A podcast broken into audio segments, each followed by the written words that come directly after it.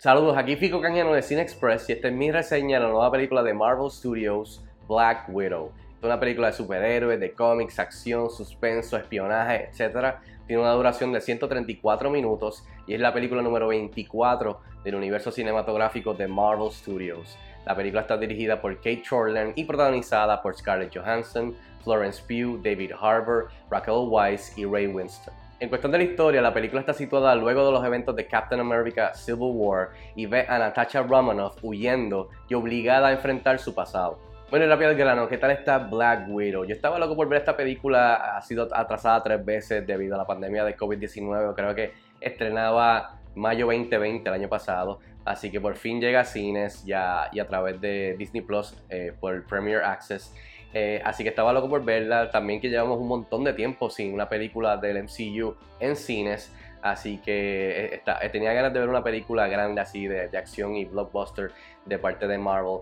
y luego de tener la oportunidad de verla, tengo que decir que esta entrega mm, me gustó, pero no me encantó.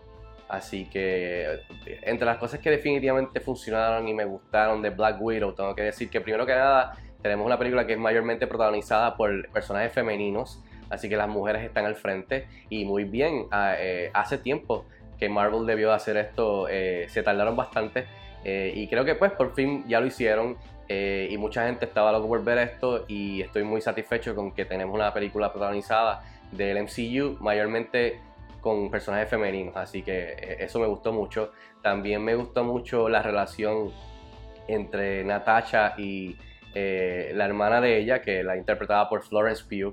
Eh, me gustó mucho la relación de ellas, la historia detrás de, estos dos, de estas dos hermanas. Me gustó el banter y el, el, eh, y la tiraera de hermanas entre los dos. Y, más que nada la, burla del personaje de Florence Pugh hacia el personaje de Scarlett Johansson me gustó mucho. Creo que ese es uno de los fuertes de la, película de Black Widow. Eh, también los visuales, los efectos visuales están bien chéveres. Esta película tiene unas secuencias de acción geniales que entretienen definitivamente. Eh, especialmente cuando son persecuciones en vehículos, en motoras, eh, con, las Black Widows, eh, y también cada vez que aparece el, villano Taskmaster, las peleas combate uno contra uno, una contra dos, me, gusta, me gustó mucho porque es un personaje con, con una premisa bien chévere en donde él pues, puede imitar eh, la forma de combate de, los Avengers, o sea que pues, el de Black, Black Panther, el de, el de, Black Widow, el de Hawkeye, todas estas habilidades él puede también imitarlas y usarlas en combate. Así que eso me gustó mucho. Eh, eh, entre las cosas, esas son algunas de las cositas que me gustaron de la película, definitivamente.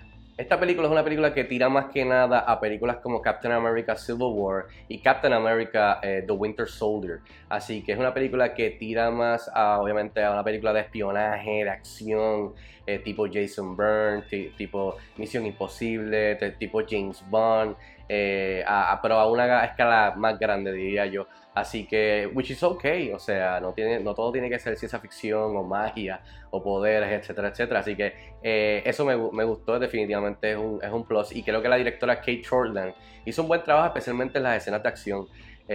fueron bastante smooth y bastante entretenidas. Eh, así que, y también las actuaciones, todo el elenco hace un buen trabajo, pero creo que la que Scarlett Johansson hace un buen trabajo como, como, como Natasha, pero creo que quienes se roban la película definitivamente Florence Pugh como Yelena, definitivamente como la hermana de Scarlett Johansson, se roba el show eh, y se convierte en una estrella, una estrella básicamente dentro del MCU con esta película.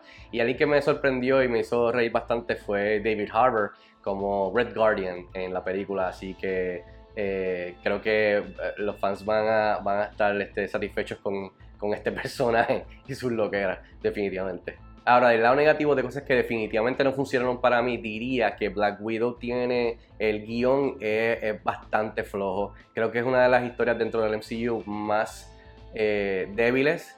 si no por la relación y la química entre Scarlett Johansson y, y Florence Pugh, creo que la película se escocota si no es por eso y las escenas de acción. Eh, y también tiene los villanos más flojos, eh, que para nada son memorables lamentablemente porque había mucho, mucho, mucho potencial ahí, especialmente yo salí decepcionado con, con Taskmaster, no necesariamente con las cosas que suceden en la película, sino más bien cómo lo usaron a este villano que tenía tanto potencial como dije, especialmente en, las escenas de acción eh, por sus habilidades. Creo que mm, es una oportunidad que desaprovecharon y aunque entiendo lo que querían hacer dentro de la historia, eh, me pareció bastante flojo todo y de la manera que pues el personaje lo usaron en la película.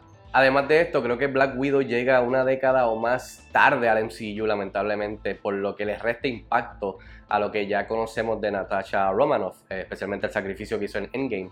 Uh, hubiese habido, hubiese, el impacto hubiese sido mayor eh, sabiendo las cosas que conocemos en, este, en esta película, que es precuela básicamente. Al mismo tiempo, siendo precuela, siendo una película de espionaje y con una historia y un guion bastante flojo, se siente como una película que lamentablemente es del, de la fase 1. Se siente película fase 1, eh, bastante desechable, que realmente dentro de lo que está pasando ahora mismo, y, o que ha estado pasando dentro del MCU con Endgame, Infinity War, luego tenemos WandaVision, The Falcon and the Winter Soldier, y ahora mismo tenemos Loki. Lamentablemente no, no, hay, no hay impacto, no, o sea, por lo menos yo no me pompeo, no me pompié tanto con Black Widow porque no hay no hay riesgos, no hay, no hay algo que sea a grande escala eh, dentro del MCU que, que, me emocione, o sea, no, emociona. Eh, lamentablemente, con todo lo que está sucediendo en el MCU, con las series de Marvel en Disney Plus, creo que esta película pues se queda corta dentro de, lo que está realmente pasando ahora mismo. Eh, realmente esta película ni, se, ni, ni parece que es de la fase 4 dentro de todo lo que está ocurriendo con la serie. Así que pues ah, también eso pues tiene un poquito, me, decepcionó un poco eh, Black Widow. Y por último, el personaje de Natasha Romanoff siempre ha sido uno que, que se le ha dado de codo o de la manera en que la han tratado en las películas del MCU, eh, para bien o para mal. Eh, y en esta misma película que es de ella y llega un montón de tiempo tarde al MCU, también se le da de codo básicamente, o sea, porque realmente la, la, película se siente como un placeholder, como como un launching pad para el personaje de Yelena, que es el de Florence Pugh, que se roba la película. Eh, lamentablemente ese personaje le roba la película a Black Widow, que es su película, eh, y se nota, es bien marcado.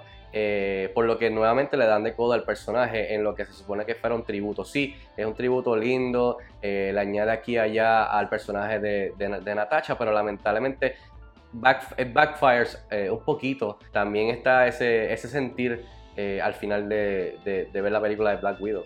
En fin, yo le doy 2.5 estrellas de 5 estrellas a Black Widow. Estrena el próximo 9 de julio en cines y también en Disney Plus a través de Premier Access. Si tienen la oportunidad de verla cuando salga, déjenme saber si les gusta o no. Escríbeme en los comentarios como de costumbre y hasta la próxima. Nos vemos en el cine.